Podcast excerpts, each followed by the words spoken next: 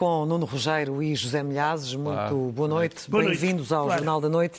Começando por ti, José Milhazes, eh, de há uns tempos esta parte tem-se falado de um clima de tensão entre o presidente Zelensky e as chefias militares. Falou-se nomeadamente de- do desejo que ele teria de mudar algumas dessas chefias. Em que ponto é que está esta situação? Houve mudanças, não houve mudanças? Vai haver? O que é que sabes? Olha, eh, o problema é que é verdade que durante quase dois anos foi possível manter uma unanimidade quase total na sociedade ucraniana e na elite política e militar que permitiu efetivamente travar a invasão russa. Agora, é perfeitamente natural que, passados quase dois anos, comecem a haver divergências e, e- e outro tipo de discussões, que é o que está a acontecer hoje, que, eh, eh, eh, no fundo, o que é que se sabe? É que Zelensky tenciona fazer mudanças a alto nível no campo político e militar. Agora, o problema aqui é o seguinte: é que entre essas pessoas que vão ser demitidas estão os generais Zaluzny e Sergei Chaptala. O general Zaluzny, toda a gente conhece, o comandante supremo das Forças Armadas da Ucrânia. O segundo é chefe de Estado-Maior-General das Forças Armadas da Ucrânia. E eu quero dizer que o presidente Zelensky, segundo a Constituição, tem poderes para substituir estes e outras pessoas. Faz parte. E isso já foi feito há pouco tempo. Foi o caso do ministro eh, da Defesa, que Zelensky mudou. Qual é o problema aqui? O problema aqui é a importância do general Zaluzny na sociedade ucraniana. É que o receio é que, ao fazer estas mudanças, Zelensky empurre para a oposição, não para a oposição pró-russa nem isso, a oposição Interna. interna, o general Zaluzny e outros. Fala-se de que ele iria para embaixador eh, em Londres. Eu não acredito nisso, porque isso seria o descrédito total para Zaluzny, perante as tropas e perante a sociedade eh, ucraniana. Agora, eh, nós temos que ver que tipo de mudanças é que ele vai fazer. Porque, como eu disse, as mudanças são normais, mas quando são feitas com peso e medida. Se não for isso, a Ucrânia pode entrar numa crise política. Por exemplo, já há críticas do Presidente da Câmara de, de Kiev, que há, há bastante tempo que vem fazendo oposição a Zelensky, eh, que veio defender o general Zaluzny. Dizer, "Epá, não se pode mexer eh, nesse homem. Por isso, vamos ver Em tempo de guerra não se limpam armas, não é? eh, Bem, nem dizem que em tempo de, em tempo de corrida não se mudam de cavalos. Há, há muitos, há muitos. Mas nós temos que ver que este tipo de mudanças pode ser absolutamente normal. Por exemplo, o, como é que a Ucrânia se vai defender, se vai contra-atacar eh, este ano na primavera e no verão? como é que vai ser realizada a mobilização.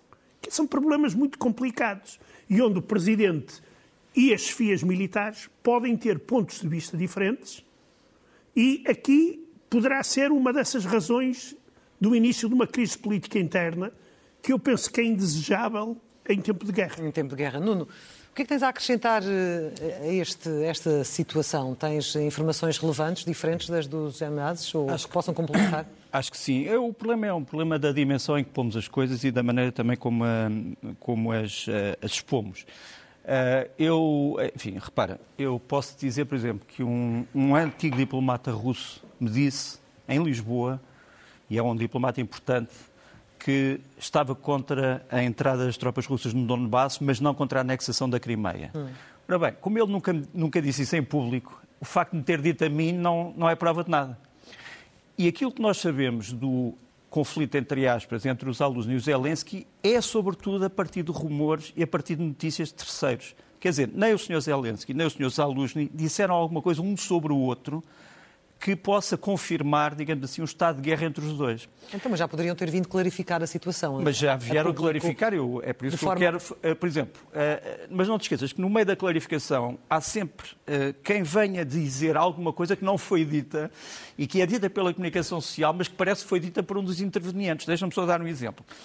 Gianmarco Ciozzi, que, que, nos aparece aqui, é um grande jornalista italiano, é o diretor da TG1, da, da Rai News, entrevistou o presidente Zelensky o que é que foi dito sobre o que ele teria afirmado? Zelensky disse: Vou admitir Zaluzny. Se for ver esta entrevista, a partir do, do, do, do, do minuto 4.18, uh, vês que o Zelensky não fala uma única vez pelo nome do Sr. Zaluzny. E quando lhe perguntam o senhor quer substituir o Sr. Zaluzny, a, a, a resposta do, do Zelensky é a seguinte: repare, uh, eu vou fazer uma grande mudança em toda a estrutura política e de defesa da Ucrânia. Falar do nome de uma pessoa é esquecer que o que eu quero fazer é uma mudança de um sistema. Então, mas aí foi deliberadamente equívoco. Foi deliberadamente equívoco, dizendo isto não é uma questão de uma pessoa, não, é uma questão de uma reforma. Mas deixa-me só acabar. Tá bem, é uma questão, é uma questão de, uma, de uma reforma. Hum. E depois uh, o, o, o, o Jean uh, Marco Chiocchi perguntou-lhe, aliás, tinha perguntado antes o seguinte: então, mas esta história da contraofensiva, como sabes, a contraofensiva que falhou é sempre a sacada ao Sr. Zaluzny, dizendo este general falhou porque era uma contraofensiva no, no verão e falhou. E o Zelensky vem defender o general Zaluzny e vem dizer não, a contraofensiva não falhou. No Mar Negro teve sucesso e no, na, em terra não teve sucesso porque nós não recebemos as armas que precisávamos. Portanto, não há uma única declaração, nem do Sr. Zaluzny, a desconsiderar o, o Zelensky, nem vice-versa. O Ministro dos Estrangeiros português foi hoje, como sabes, hoje, hoje e ontem a Kiev, e ouviu aquilo que eu te estou a dizer também do Ministro dos Estrangeiros Kuleba, que disse uma coisa que me parece exemplar e que eu não vou guardar segredo, porque acho que, aliás, terá sido dito não desta maneira, mas em público. Disse, entre Zalduz e Zelensky não há nenhuma divergência estratégica, não há nenhuma divergência política. Pode haver divergências táticas, mas todos têm o mesmo plano estratégico. É importante dizer isso. Mas agora, como, como... Mas há um plano de mudança assumido. Sem dúvida. E é sobre esse plano que eu gostava de falar. Como o Sr. Zelensky já falou sobre isso uh, na RAI, eu vou tentar dar alguns pormenores do que é que vai ser esse plano. O plano é um plano global que passa por muitas coisas, vou aqui tentar mostrar. Eh, esta fotografia que eu vou usar é uma fotografia do Zelensky eh, a celebrar o aniversário de uma triste batalha para os ucranianos em 1918, em Kruti, perto de Kiev, em que os cadetes ucranianos eh, da República tentaram combater o exército bolchevique e perderam. Mas uh, o, que é que, o que é que está implicado nesta mudança? Primeiro, novas unidades e novas especialidades nas Forças Armadas e Guarda Nacional. Quer dizer, as Forças Armadas ucranianas vão ter novas unidades e vão ter novas especialidades. Por exemplo, a especialidade dos drones vai ser transferida para uma, uh, um corpo especial. Uma nova marinha que vai ter navios britânicos, navios turcos, duas corvetas turcas, e que vai precisar de um novo vice-chefe de Estado-Maior da uh, Armada uma nova Força Aérea com novas ba com bases, bases especiais que ainda agora estão camufladas, com novos procedimentos e meios modernos, entre eles os F-16, que vai precisar também de um novo vice-chefe da Força Aérea. Reforma nos comandos e na liderança político-militar, quer dizer, vão ser substituídos ou vão ser renomeados provavelmente dezenas de pessoas. Uh, depois, profissionalização, industrialização e combate à corrupção nas aquisições para, a, para as Forças Armadas. A seguir, uh, tenho um, um, uma fotografia de um MiG-29 ex-soviético com uma arma americana e continuamos. Um novo sistema de recrutamento e mobilização, que vai ter um aspecto totalmente diferente daquele que era conhecido até agora e que vai ter bases mais firmes. Aplicação dos princípios da decisão estratégica acordados, a chamada defesa ativa, vai agora ter uma aplicação no terreno com uh, características operacionais, que para já são secretas, mas que vão ser vistas nas próximas semanas. Por fim, a diversificação e descentralização da oferta da defesa, incluindo parcerias público-privadas e com o estrangeiro.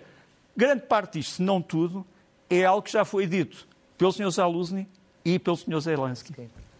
Uh, Deixa-me só dizer, só para acabar, que tecnologicamente a Ucrânia vai ser capaz de fazer isto, uh, porque tem que está a recuperar uh, tecnologia, pessoas que tinham ido para o estrangeiro e que voltaram, com promessa de melhores ordenados, e também está a ter novos parceiros. Deixa-me só mostrar esta imagem, já agora as pessoas talvez não saibam. Este navio que nos vai aparecer aqui é um navio ucraniano de quebra-gelos, é o Noosfera, e também de investigação polar, e mostra que os ucranianos, em muitas áreas, se quiserem, se tiverem investimento, podem desenvolver tecnologias extremamente importantes. Peço desculpa por ter demorado tanto há pouco tempo. querias Não, acrescentar o O problema aqui é, é, é o seguinte: nós, eh, eh, quando analisamos isto, não analisamos como sendo um fator negativo, porque não é por acaso que o senhor Zaluzny se vê na necessidade de escrever um artigo de opinião na CNN, por exemplo, na página.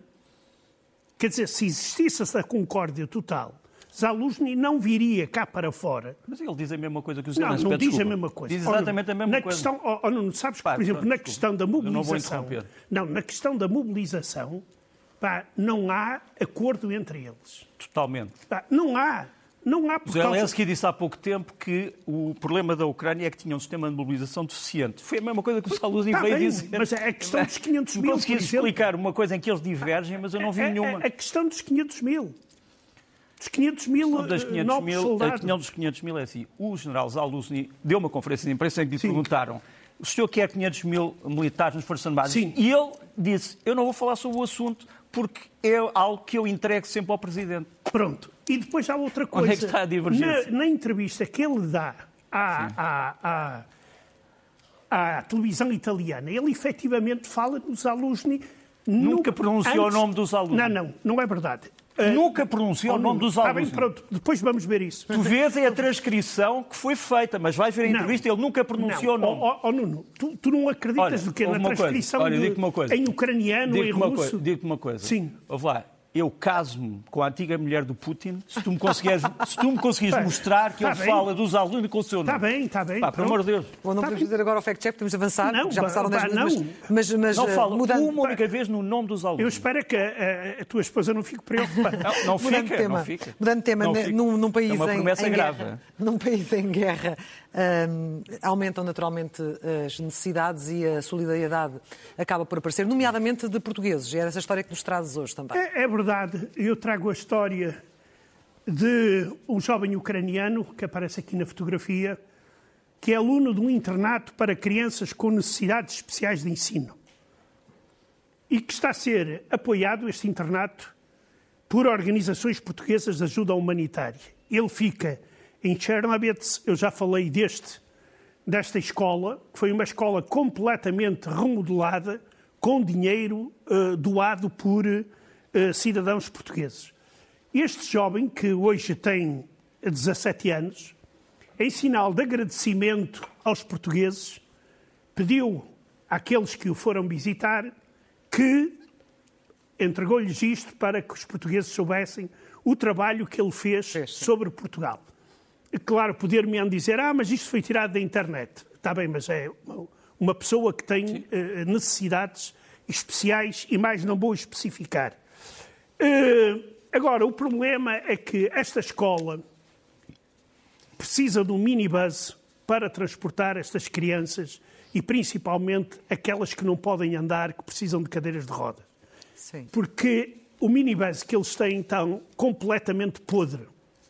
E os portugueses estão convencidos que vão conseguir encontrar eh, dinheiro eh, para mais. Um crowdfunding? Exatamente. Sim. Vão, vão estão a juntar meios e dizem que já andam à procura do minibus porque vão fazer o pedido, ou digamos, vão eh, eh, satisfazer a necessidade desta escola que tem esta ligação particular a Portugal. Ou seja, ela já está em funcionamento novinha em folha e tem recebido apoio, mas muitos apoios em termos de alimentação e tudo, têm sido mandado grandes quantidades de- de, E quem é que está a centralizar tudo isso aqui em Portugal? é, é em várias regiões. Braga, Ovar, Porto, Povo de Varzim, eh, do Algarve também bem. Ou seja, é um pouco por todo o país que eles vão juntando esses meios e vão mandando para eh, a Ucrânia. Para a Ucrânia. Nuno, hum, eu vou saltar um tema, inicialmente iríamos agora falar de Gaza, mas vou deixá-lo para o final, para nos Bem. mantermos aqui concentrados eh, na questão eh, ucraniana, para perceber no terreno o que, é que está, o que é que está neste momento a acontecer entre avanços e recuos. Já deixa-me dizer que é importante esta lembrança dos Emilhados, porque uma das coisas que foi dita ao Ministro dos Negócios Estrangeiros português e ao Ministro da Educação foi precisamente que a Ucrânia tem Portugal no coração. E também, por, e sobretudo, por causa dessas pessoas que se têm sacrificado e que têm levado coisas, muitas vezes de formas eh, quase não apoiadas eh, para a Ucrânia. Eh, os ucranianos também despediram hoje uma série de material militar, vamos ver se é possível, blindados M113, munições, armas ligeiras, que, obusos autopropulsados M109, vamos ver o que é que Portugal pode fornecer, mas Portugal vai fornecer mais. Agora, no terreno, nós temos agora já mesmo a prova daquilo que foi o resultado do ataque ucraniana Belbek, que é uma das bases aéreas mais uh, poderosas da Crimeia, que já foi ucraniana e que agora é russa. Nós temos realmente a destruição ali do posto de comando e controle uh, de, de Belbek, portanto temos, estamos ali como é que era antes e como é que é depois, portanto o depois está azul. Temos ali no mesmo dia o general Zaluzny apareceu junto com o líder dos tartas da Crimeia no uniforme de um ataman, portanto um senhor, uh, digamos um senhor feudal uh, tártaro, que uh, representa a sua disponibilidade para a guerra e foi no mesmo dia em que isto aconteceu que houve o ataque. E este ataque é um ataque importante porque conseguiu escapar a todos os mísseis de defesa aérea russos, sendo esta uma das zonas mais protegidas. Deixa também mostrar-te aqui que os ucranianos estão a apostar em operações altamente arriscadas na retaguarda da Rússia. Por exemplo, aqui este veículo que vês é o veículo de um piloto eh, de uma esquadra de bombardeamento de Engels 2, que é uma das principais bases aéreas russas. Ele foi morto por um comando ucraniano, está ali ainda com as luzes a pescar. Estás a ver os drones ucranianos de longo alcance aproximarem-se de Moscou. Está ali um que caiu perto, é o tal drone que nós mostramos aqui, que era um drone secreto. E embaixo tens o comandante das forças de emergência de Luhansk, que foi morto com mais 27 eh, outras pessoas no ataque a Lysychansk. Os ucranianos souberam que havia ali uma concentração de polícias, militares e outros e destruíram uh, o bar e pastelaria onde eles estavam. Depois deixa também mostrar-te uma coisa que essa parece mais impressionante, que é a presença de forças especiais ucranianas, já que tínhamos falado disto por alto, uh, no Sudão. Hum. Quer dizer, eles estão no Sudão para quem? Para quê? Para combater, segundo eles dizem, as forças, os restos das forças da Wagner. E tens aqui o interrogatório de forças especiais ucranianas, dos serviços secretos militares, e o homem da Wagner diz: sim, é verdade, nós viemos da República Centro-Africana, algo que os portugueses sabiam, os portugueses estavam na República Centro-Africana, os militares já tinham essa informação, somos 100, viemos para derrubar o governo do Sudão e, os, e houve aqui uma confissão, eu não mostro o resto do vídeo que é bastante violento, mas portanto os ucranianos estão também neste momento no Sudão a combater as companhias eh, privadas eh, russas. Depois, aquilo que foi dito na peça é verdade, Avdivka é uma cidade neste momento praticamente. Ah, mas antes disso temos esta operação, que é uma operação de hoje à noite. É uma operação, como se vê aqui, eu, os ucranianos chamaram isto a Operação Cidadela. É uma operação de ocupação daquilo que se chamava uma das uh, torres Boico, que é uma torre de exploração de petróleo e gás, que foi apropriada pela Rússia e onde a Rússia agora instalou um sistema de radar uh, e um sistema de controle de navegação que foi destruído pelos ucranianos. Isto passa-se muito perto da costa da Crimeia, em Chernomorsk. É uma, uma operação importante. E, por fim, realmente, a Avdivka, confirmo, uh, aquilo que nós sabemos hoje à tarde é da Avdivka, é que houve já muitas tropas russas que entraram naquilo que era o centro da Avdivka eu iria dizer-te que havia combates nas ruas, mas o problema é que já não há ruas. Pois. Uh, há combates. E uh, tens ali a vermelho, a cidade praticamente já cercada, e isto põe em risco muitas unidades ucranianas que estão à volta. Portanto, não é só um problema simbólico, como era o de Bakhmut, é um problema de corte de linhas de comunicação. Portanto, a não ser que a Ucrânia faça uma contraofensiva em regra, não vejo grandes hipóteses de salvar a Avdivka. Mas eles já nos surpreenderam noutras Sim, alturas. noutras ocasiões. E agora, um, uma história que poderia ter assim um, um elan romântico, José Milhazes, mas que na verdade não, porque ver, a, a, ver as auroras boreais é sempre algo de magnífico, Exato. mas isto envolve um espião português. Conta-nos essa pois, história. eu espero que ele não seja como o Nuno, que foi passear com a mulher do Putin. Ainda não fui, ainda não fui. Ou com mas, a ex-mulher. com a ex-mulher. Mas mantenha a minha dizer, aposta. Isto é uma, é uma história recambulesca. Nós temos aqui o vídeo que, segundo a versão russa, são dois diplomatas de países da NATO, um português, que está, aparece aqui eh, bastante. Alguém o pode reconhecer até, eu não o conheci, nem consegui uh, encontrar. Eu, eu, um tal Martins, da Silva, Silva. E, uma francesa, Cassiope Vienne,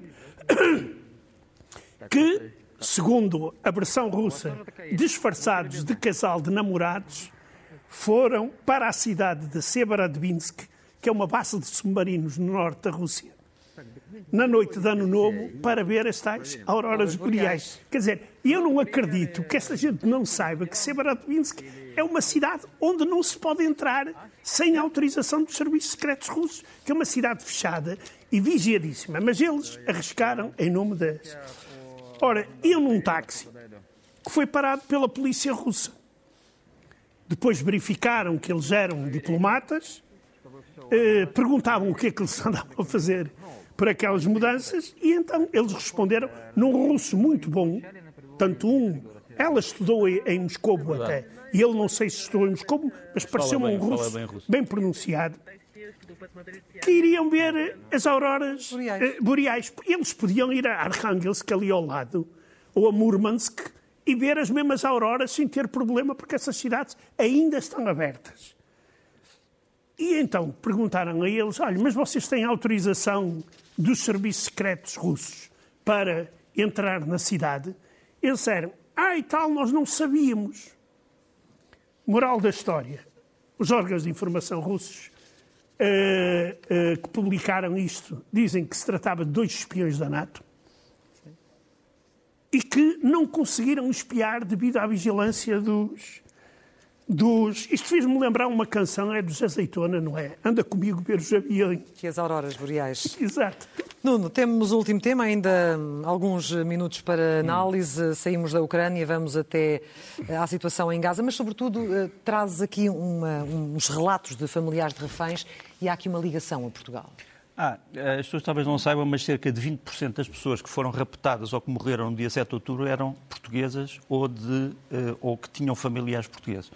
Eh, este rapaz que nos vai aparecer aqui, este jovem, o Idan Stivi, é cidadão português.